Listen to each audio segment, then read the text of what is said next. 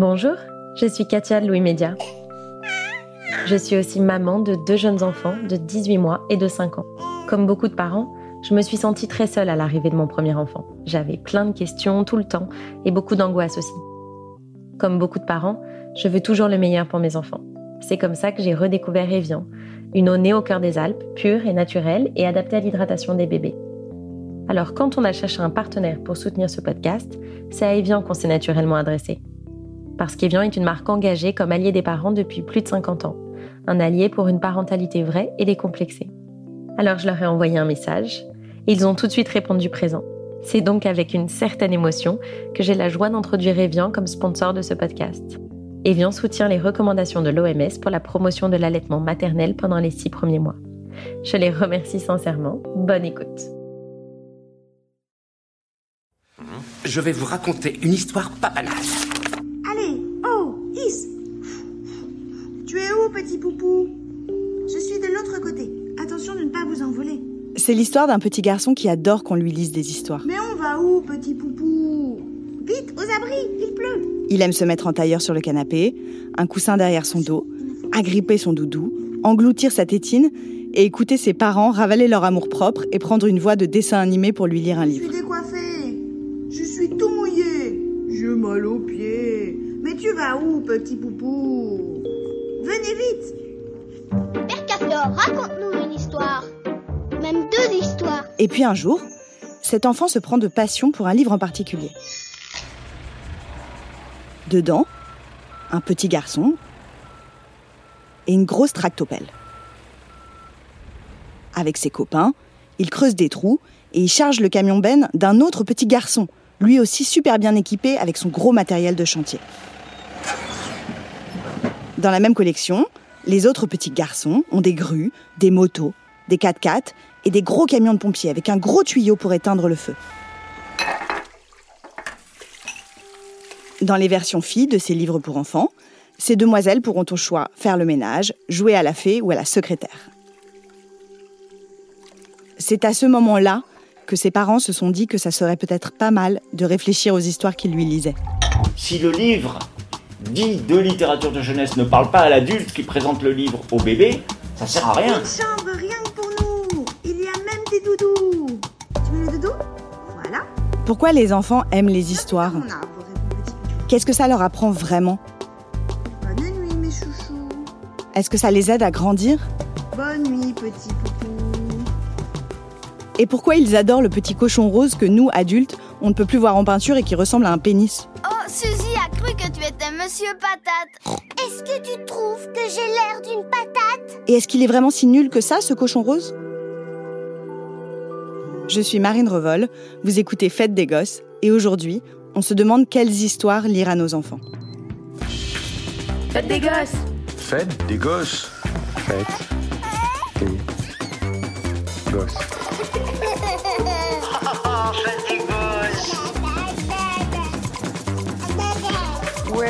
fête des gosses.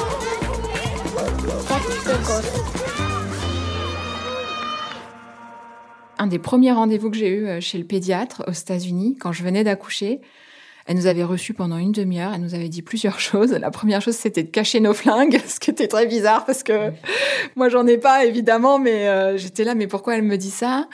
Et la deuxième chose, c'était, euh, eh ben, il faut lire des histoires à vos enfants. Jennifer Tamas est française et professeure de littérature à la Rutgers University dans le New Jersey. À l'occasion de la sortie de son livre Au nom des femmes, dans lequel elle repense les contes de fées à la lumière des questions de société actuelles, j'ai eu envie de parler avec elle des histoires pour enfants.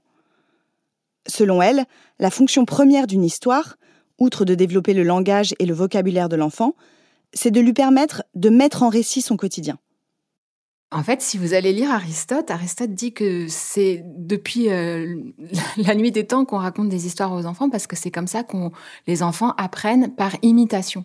C'est-à-dire qu'un enfant, il apprend quelque chose en faisant pareil.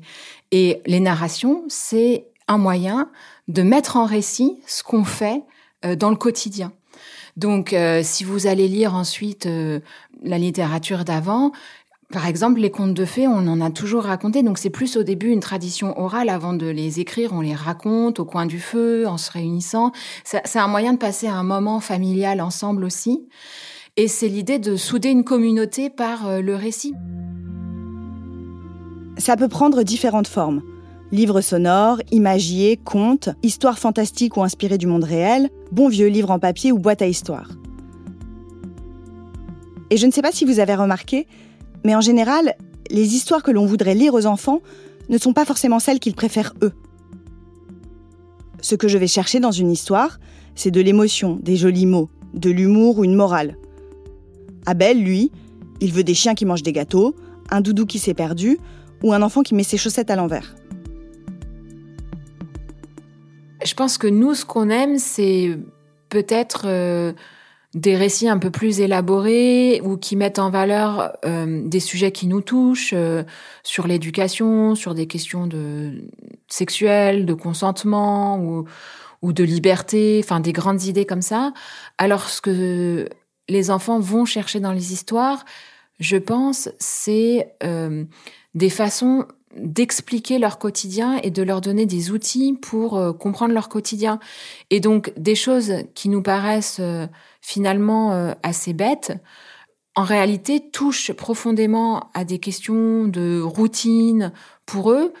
Et du coup, il y a ce décalage, je pense, parce que eux, ce qu'ils cherchent, c'est à, à, essayer de de s'identifier avec euh, des petits personnages qui vivent ce que eux vivent, des expériences qui, par exemple, pour eux peuvent paraître euh, très déstabilisantes, comme euh, une forme de jalousie, par exemple, ou quand on, pour un ballon, le, le, fait que les enfants se disputent pour des objets, enfin nous, ça nous ça nous paraît un peu dérisoire et puis même euh, ça nous agace alors que eux ils le vivent vraiment comme un comme un drame quand ils ne peuvent pas euh, obtenir le, jouet qu'ils veulent parce que ça touche à euh, des processus de mais est-ce que la, maîtresse préfère tel camarade si elle lui donne le ballon à lui? Donc ça touche des processus de reconnaissance de camaraderie de jalousie etc donc je pense que voilà c'est c'est vrai que il y a ce décalage qui peut expliquer des différences de maturité aussi, voilà.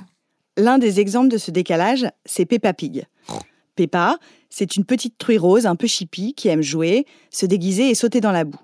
Les enfants l'adorent, au grand désespoir des parents qui s'accordent souvent pour dire que c'est pas franchement le cochon le plus oxygéné de la ferme.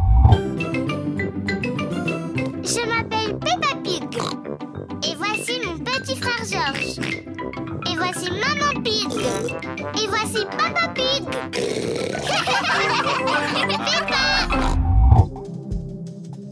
Si je prends cet exemple, en dehors du fait que ça me donne l'occasion de vous mettre la chanson dans la tête pour toute la journée, c'est parce qu'aux États-Unis, par exemple, où Jennifer Tamas vit et élève ses enfants, on a un rapport différent aux histoires, et notamment à Peppa Pig. Là-bas, on est moins dur avec ce pauvre cochon. Et ça m'a permis de revoir mon jugement, et de comprendre qu'en fait, ce petit cochon, il est bien plus utile qu'on ne le croit. Peppa Pig, typiquement, ça montre des enfants dans une situation euh, d'école ou de sociabilité où ils se retrouvent avec euh, une maîtresse, où on a un moment d'apprentissage. Et ce qu'on valorise aussi euh, aux États-Unis à l'école comme bah, dans ces histoires, c'est les talents des enfants. Donc par exemple, tous les vendredis, c'est ce qu'on appelle la journée des talents. Et on a ça dans Peppa Pig aussi, c'est-à-dire que chaque enfant va mettre en valeur un talent. Et euh, devant tout le monde. Moi, je suis vraiment très douée pour chanter. Écoutez. Brille, brille, petite étoile et c'est un moment où il va être extrêmement valorisé par la maîtresse ou le maître et par ses camarades. Et le talent, ça peut être euh, sauter dans la boue, par exemple, comme Peppa. Et bah, c'est vrai que nous, euh, on trouve ça un peu bête, et puis surtout euh, la boue, euh, c'est voilà encore une lessive à faire. Mais pour un enfant, il y a une manière de valoriser ça en disant bah voilà, t'as pas peur, tu sautes, même si c'est liquide, tu tu mets en valeur le côté moteur de ton corps, tu tu tu explores la boue, tu tu explores la matière, tu tu tu fais quelque chose. et donc en fait, c'est l'idée de de valoriser vraiment. Il y a vraiment aux États-Unis l'idée qu'on doit tout le temps valoriser l'enfant. Ah, ça peut être épuisant, hein, mais un enfant, il, doit avoir une confiance en lui et une sécurité émotionnelle qui passe par cette valorisation-là. En France, on, aime bien euh, l'idée euh, d'éducation avec une petite morale et puis euh, valoriser les bonnes attitudes, les mauvaises attitudes. D'ailleurs, Choupi, à chaque fois, c'est un petit peu ça. C'est Choupi fait une bêtise, il comprend pourquoi il fait la bêtise, il est puni, et puis ensuite il apprend de ses erreurs. Voir leur quotidien mis en récit, dans Peppa Pig, dans Choupi, son petit équivalent français lui aussi plus ou moins apprécié des parents, ou dans n'importe quelle autre histoire, ça aide donc les enfants à se structurer et à prendre confiance en eux. Mais ça les aide aussi tout simplement à appréhender leur journée. Les contes commencent en général par Il était une fois. Puis le personnage, comme le petit chaperon rouge par exemple, passe d'un point A à un point B, de la maison de la mère à celle de la grand-mère en passant par les bois. Et ils transposent ce cheminement géographique et temporel à leur propre quotidien. Comment on passe de la table du petit déjeuner à la salle de bain, puis à la crèche ou à l'école, pour finir au lit le soir. Ce séquençage, s'il est plus élaboré dans les contes, est très bien montré dans Peppa Pig ou Choupi. Chaque image correspond à un instant de la journée et ces personnages les accompagnent dans des moments qui peuvent être stressants pour eux. Et ça, c'est très rassurant. Par exemple, un truc tout bête, mais si vous prenez euh, Choupi chez le dentiste, eh ben, ça fait hyper peur à un enfant d'aller chez un dentiste, d'ouvrir la bouche et de montrer l'intérieur de son corps, en fait. C'est très intrusif. Et du coup, quand euh, l'enfant voit Choupi euh, aller chez le dentiste et que Choupi surmonte ça et que euh, le dentiste lui explique, etc. Eh ben, le moment où lui devra le faire, enfin moi ça m'est arrivé, mon enfant me dit mais, mais maman c'est comme dans l'histoire. Et donc lui-même va faire le rapprochement et il va se sentir grand parce qu'il aura franchi une étape. Et alors, aux États-Unis, on valorise énormément ça parce que à chaque fois que vous allez chez le docteur, l'enfant a un sticker. Je sais pas s'il y a ça en France.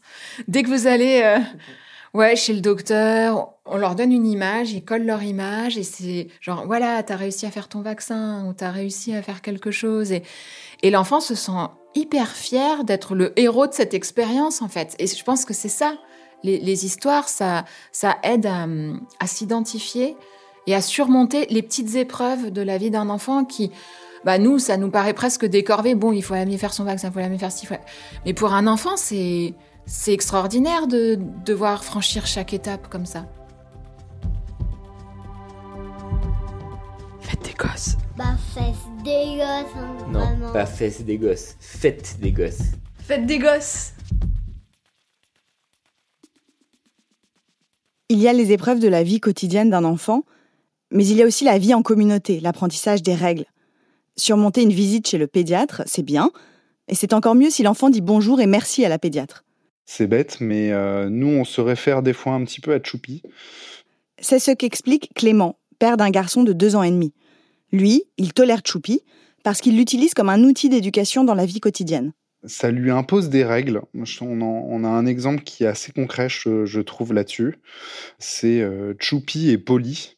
Dans l'histoire de Choupi, euh, il dit pas merci, il dit pas bonjour, euh, et son père lui explique euh, par des règles très très simples avec la boulangère qu'il faut dire s'il vous plaît et merci. Et ça, mine de rien, ça marche assez bien sur lui parce que à chaque fois, il en reparle ou à chaque fois, quand il dit pas merci, nous on lui dit, euh, ça nous arrive de lui dire, et alors Choupi, qu'est-ce qu'il dit? Et, euh, et, en vrai, c'est assez efficace. Donc, euh, donc c'est de l'éducation un petit peu bateau derrière tout ça, mais, mais en réalité, ça marche assez bien, je trouve.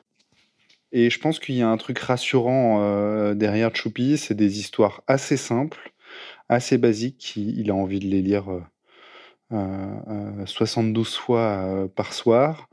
même si on essaye de limiter, il ne s'en lasse pas et, et je pense qu'il y a un côté rassurant derrière notre ami Choupi. En tant qu'adulte, lire un livre ne nous donne pas de leçons d'éducation. On n'en ressort pas plus poli ou plus serviable. Mais les histoires qu'on lit nous aident à comprendre les émotions qui nous traversent. En lisant Proust, on va faire comme si on lisait Proust, vous comprenez comment on peut attendre la même personne toute sa vie. Et quand vous lisez Tom Tom et Nana, c'est pareil. Vous comprenez pourquoi vous ne supportez plus votre frère ou votre sœur. C'est exactement le même mécanisme pour les enfants. Les histoires leur donnent des clés pour apprivoiser leurs émotions. Une démarche par exemple revendiquée par des livres comme La couleur des émotions, un carton de la littérature enfantine où chaque illustration est associée à une couleur et à une émotion expliquée. Mais cela marche aussi avec d'autres types de livres. Les histoires invitent les enfants à se projeter et à s'identifier aux personnages qu'ils rencontrent. C'est la raison pour laquelle les personnages d'histoires pour enfants sont souvent mi-humains, mi-animaux. Ils leur ressemblent assez pour que le mécanisme d'identification fonctionne, mais ils sont aussi suffisamment différents pour qu'ils développent leur imagination. Le résultat, c'est qu'ils adorent Choupi quand on préférerait leur lire une belle histoire. Mais parfois, les intérêts des deux parties se rencontrent, et j'ai mis du temps à comprendre comment c'était possible. À la naissance d'Abel, on m'a offert un livre qui s'appelle Mon amour. C'est l'histoire d'Archibald qui va au lit et qui demande à sa mère si elle l'aimera toute la vie. Elle lui dit qu'elle l'aime quand il le voit et quand il ne le voit pas, quand il a réussi et quand il va réussir, quand il marche comme un grand et quand elle marche comme une grande. Celle-là, je prévois toujours un petit mouchoir quand je la lis. Dans la même collection, il y a Ce que papa m'a dit sur le même principe. Ces livres sont un énorme succès de librairie. Pourtant, les illustrations me semblent davantage pensées pour les parents que pour les enfants, le papier est fin, et le texte plein de sous-entendus pas forcément compréhensibles pour un bébé de moins de deux ans. Mais à chaque fois que je le lis, Abel est captivé. Et c'est pareil pour tous mes amis. Voilà, il va se poser euh, les questions comme euh, et si la nuit tombe? Si la nuit tombe, le jour ne sera pas loin. Là, c'est Anne-Sophie qui parle de ce que papa m'a dit. Euh, mais si je me perds, si je me perds, tu trouveras toujours un chemin ou un autre chemin.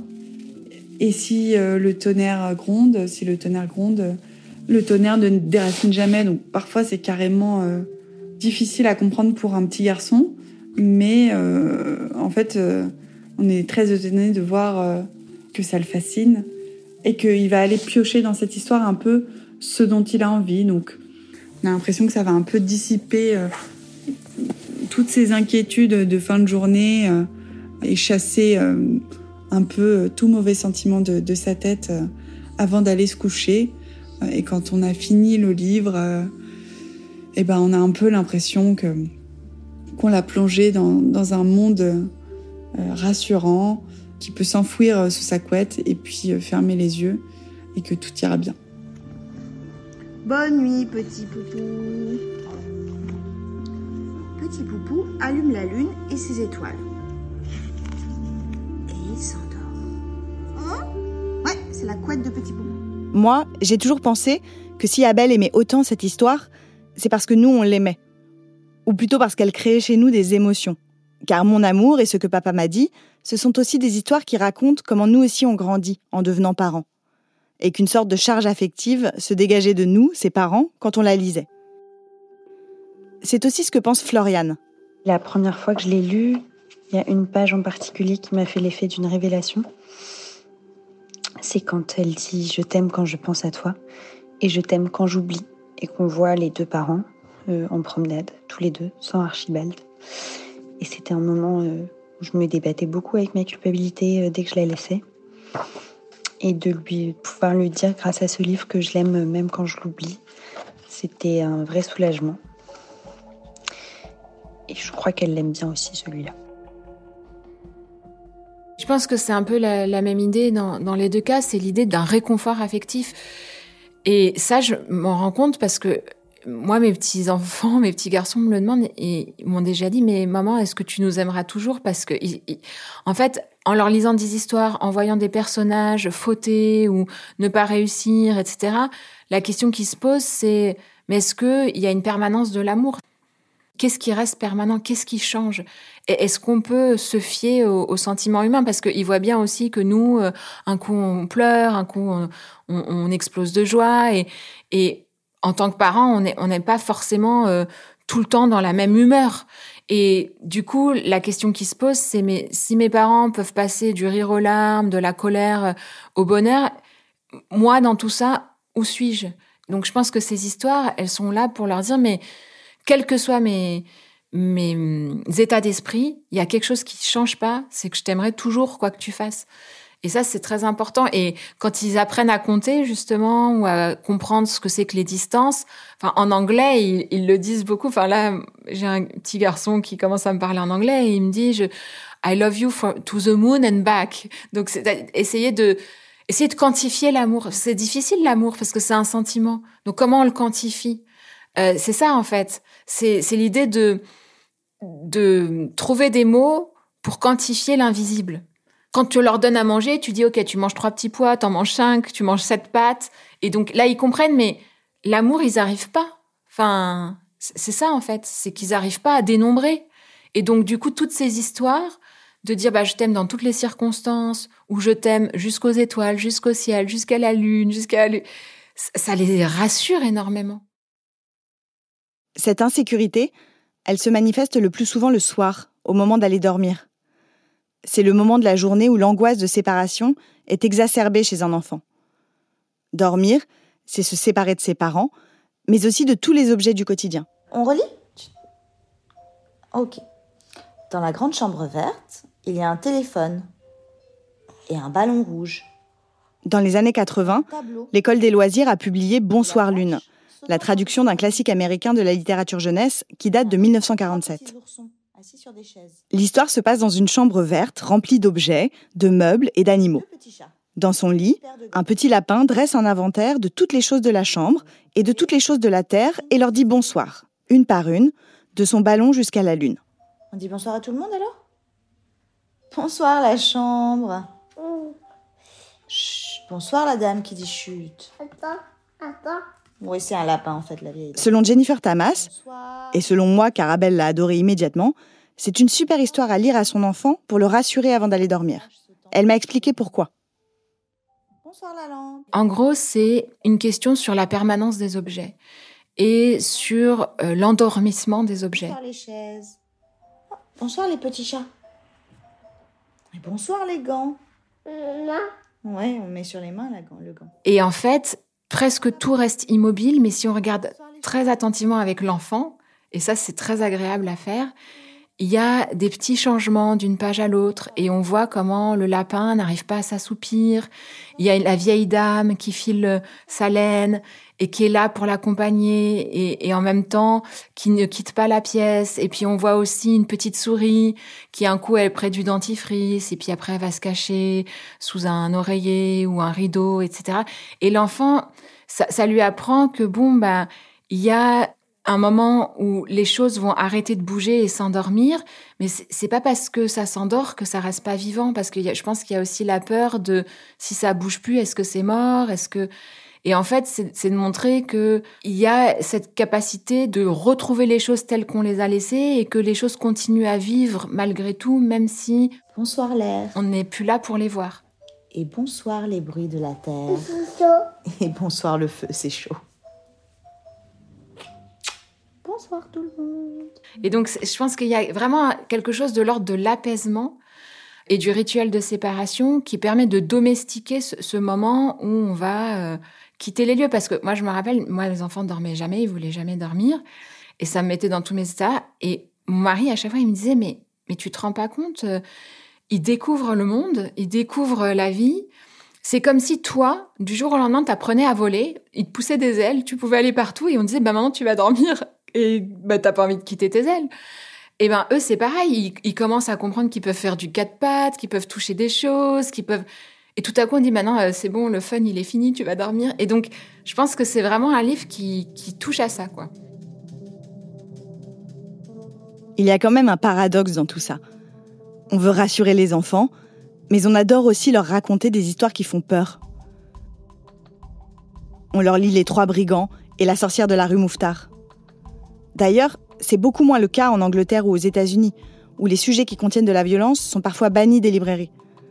On retouche même certains livres vendus à l'étranger pour qu'ils ne véhiculent que des émotions positives. Mais en France, on adore ça, et les enfants aussi.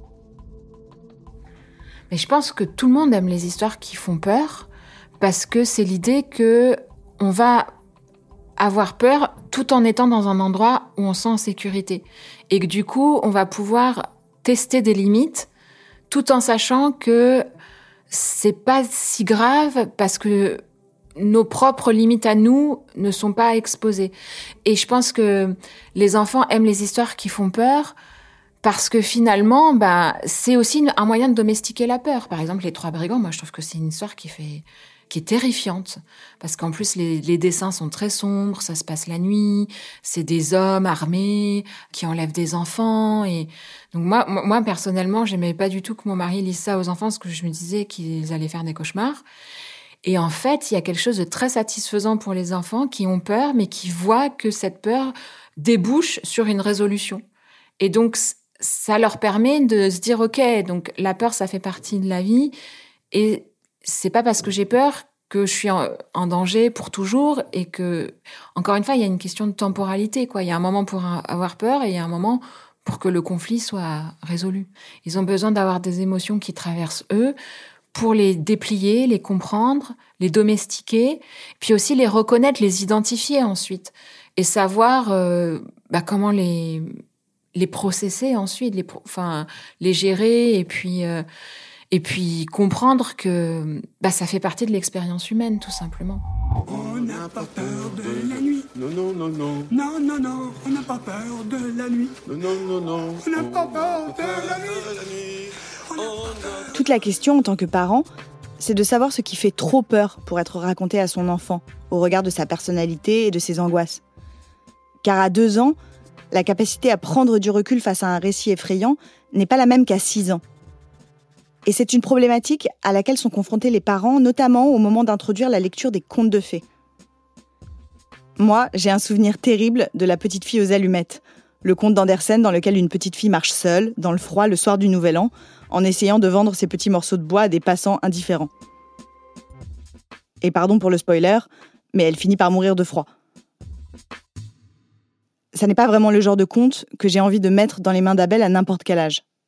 Je pense que les contes de fées, c'est un moment qui est essentiel dans, l'enfance. Moi, je ne sais pas si vous vous rappelez du premier conte de fées que vous avez écouté enfant. C'était peut-être la princesse au petit pois, mais je ne sais pas. Moi, je m'en rappelle parce que ça m'avait terrifiée. C'était le petit pousset. Et euh, on n'arrêtait pas de me raconter le petit pousset. Et je trouvais ça horrible parce que c'est l'histoire de parents qui abandonnent euh, leurs enfants.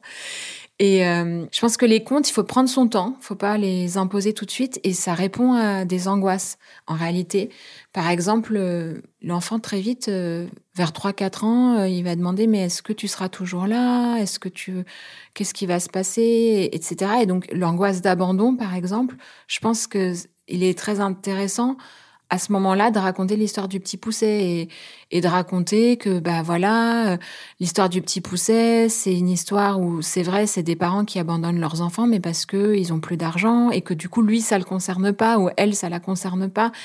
Les contes ça touche à des questions qui sont tellement euh, profondes et angoissantes sur le plan psychologique qu'il faut les les introduire comme un moyen de réponse à une angoisse, mais pour rassurer. C'est-à-dire que si on raconte juste des histoires euh, d'abandon ou alors des histoires de menaces avec le loup et le petit chaperon rouge, des histoires comme ça qui peuvent en fait décupler l'angoisse plutôt que de domestiquer l'angoisse, ça peut être euh, difficile.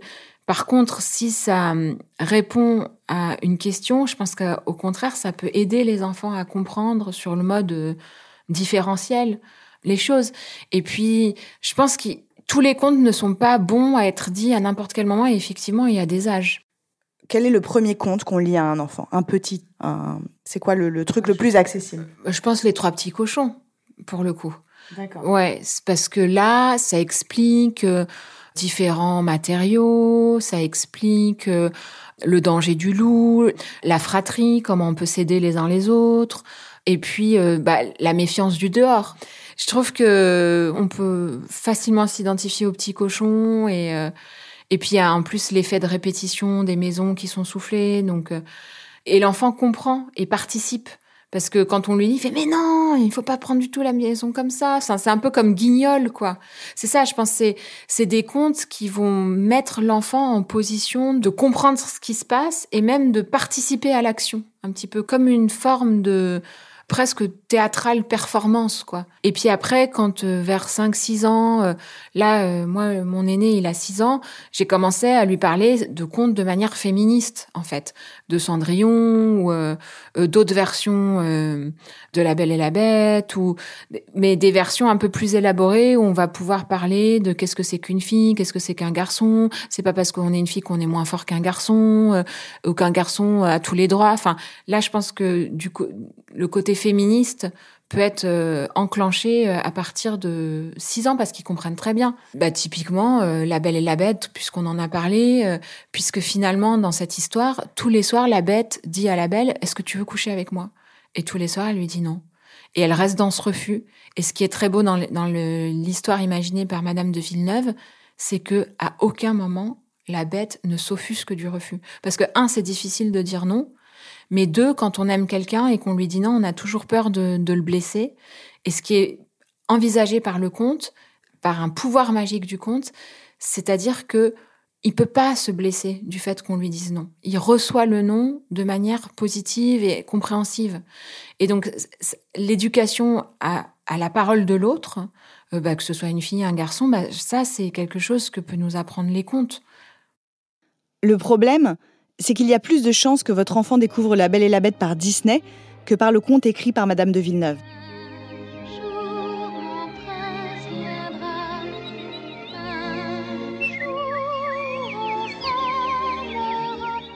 La chercheuse Karen Wolwen, une professeure de littérature à l'université de l'Indiana à Bloomington, a montré l'influence des histoires de Disney sur les jeunes enfants, et notamment qu'elle rendait les petites filles plus susceptibles de jouer les demoiselles en détresse.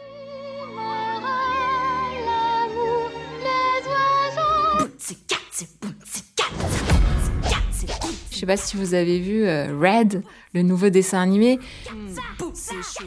qui parle d'une jeune fille qui a ses règles, qui écoute du rap, euh, qui est hyper active, et du coup, ça ils l'ont regardé parce que c'est aussi la question. Les contes, c'est pas juste ce qu'on leur lit, c'est qu'est-ce qu'on leur montre et comment ils peuvent décrypter ces, ces histoires. Parce que même si vous vous leur racontez pas, eh ben ils vont les apprendre les histoires par la force des choses. Mm. Ou euh, parce que des petites filles vont se déguiser en princesse et puis voilà, ils vont te demander mais qu'est-ce qu'elle fait la princesse? Est-ce que c'est vrai qu'elle est enfermée dans une tour à dérouler ses cheveux et à attendre qu'un prince vienne la? Donc c'est ça aussi la, je pense que très tôt euh, un, les contes, il faut répondre aux angoisses des enfants, les angoisses de séparation, les angoisses d'amour, les angoisses de mort, enfin, les parents qui meurent, euh, les rivalités au sein de la fratrie, etc. Donc ça, c'est hyper important. Mais deux, ce qui est très important, c'est de penser la société dans laquelle on vit. Donc euh, les questions d'agentivité, de, refus, de féminisme, de pouvoir d'action. De... Et donc ça, les contes euh, sont des moyens très efficaces de poser ces questions et d'encourager les enfants. Et aussi d'encourager la mixité entre les enfants de jouer, c'est parce que tu es un garçon que tu peux pas jouer avec une fille. Enfin, de ne pas recréer des espèces de mini-groupes comme ça. Quand j'étais petit, j'aimais bien les contes de fées. Ce que dit Jennifer Tamas, c'est qu'on peut moduler les contes. Ils sont datés, parfois cruels, mais ils posent des questions auxquelles les enfants seront confrontés. Les rivalités dans la fratrie, la curiosité dite mal placée, le deuil ou la séparation. Et on peut changer de regard et modifier la façon dont on les raconte en fonction de l'âge et de la maturité de l'enfant pour les ancrer dans le monde dans lequel ils évoluent. Donc par exemple, si on prend La Belle et la Bête et qu'on s'aperçoit que notre enfant, il a vu euh, le Walt Disney, ou en gros c'est l'histoire d'une jeune fille qui est prisonnière d'une bête horrible euh, dans un château, qui a pas le droit d'en sortir, qui doit manger tous les soirs avec quelqu'un qui lui déplaît, qui a une grosse voix, qui passe sa vie à l'engueuler et qui peut même être menaçant.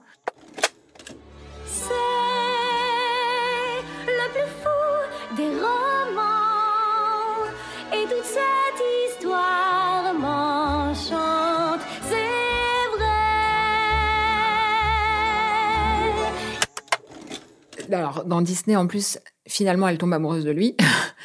Donc, enfin, je veux dire, le, le message sur les violences domestiques, euh, la domination masculine, le syndrome de Stockholm, enfin, tout ce qu'on déteste. Et toute cette histoire m'enchante, c'est vrai. Et dans le Disney, donc les enfants y ont accès très tôt, finalement. Eh ben, qu'est-ce qu'on peut leur dire? On peut leur dire, écoute, ça, c'est une histoire qui a été euh, racontée de cette façon. Euh, ça, ça, correspond à un point de vue qui n'est plus du tout euh, euh celui dans lequel on, vit avec les gens aujourd'hui. Et en réalité, euh, la première qui a écrit ce conte, c'était une femme qui a imaginé totalement euh, une autre histoire, qui a imaginé qu'effectivement, il y avait une jeune fille qui se rendait dans un château avec une bête monstrueuse pour sauver son papa. Mais en réalité, euh, cette bête monstrueuse, elle est très moche, mais elle n'est pas méchante.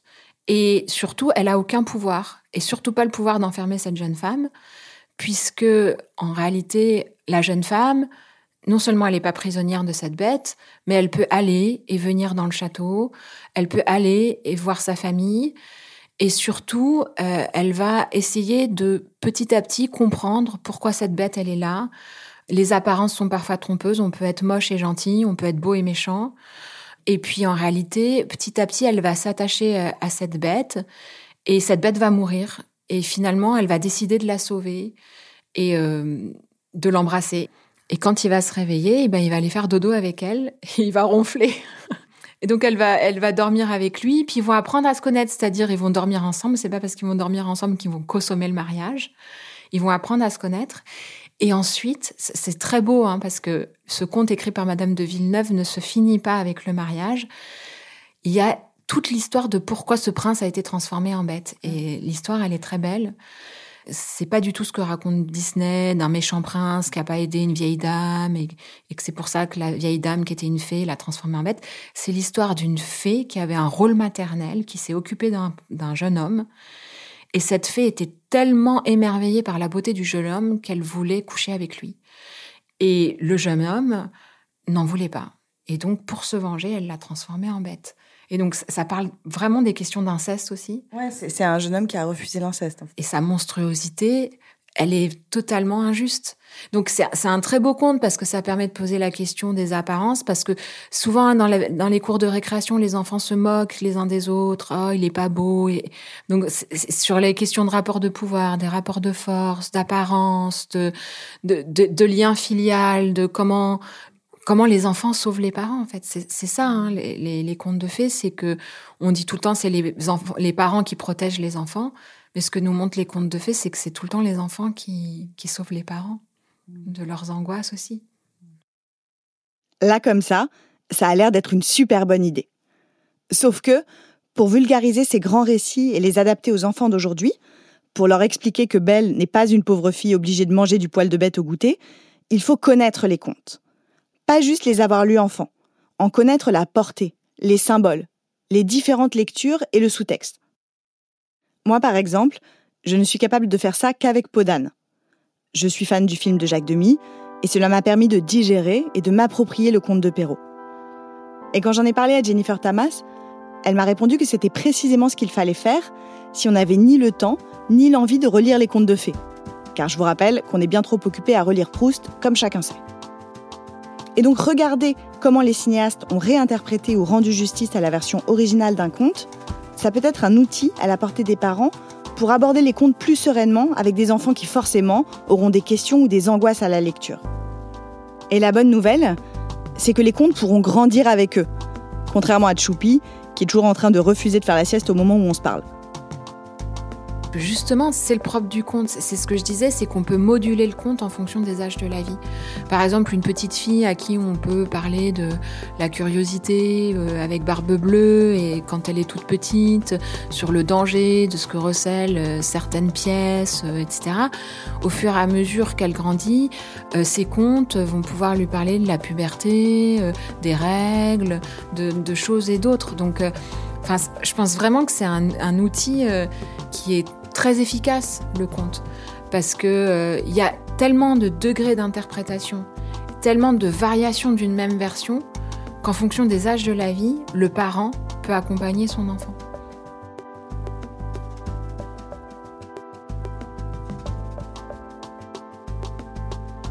Je suis Marine Revol et vous venez d'écouter Fête des Gosses.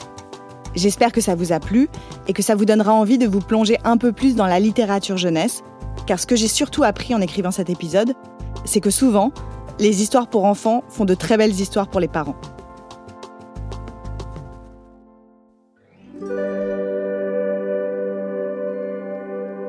Dans le prochain épisode, on parlera de sexualité après l'arrivée d'un enfant.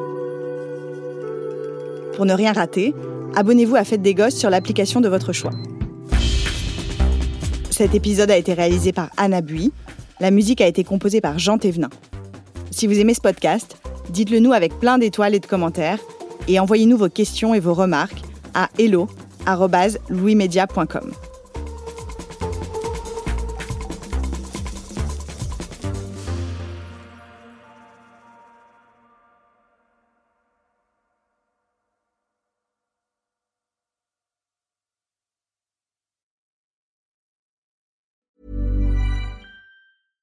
Hey, it's Paige DeSorbo from Giggly Squad. High quality fashion without the price tag. Say hello to Quince.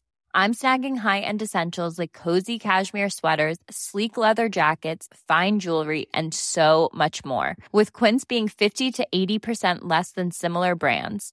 And they partner with factories that prioritize safe, ethical, and responsible manufacturing. I love that. Luxury quality within reach. Go to quince.com slash style to get free shipping and 365 day returns on your next order.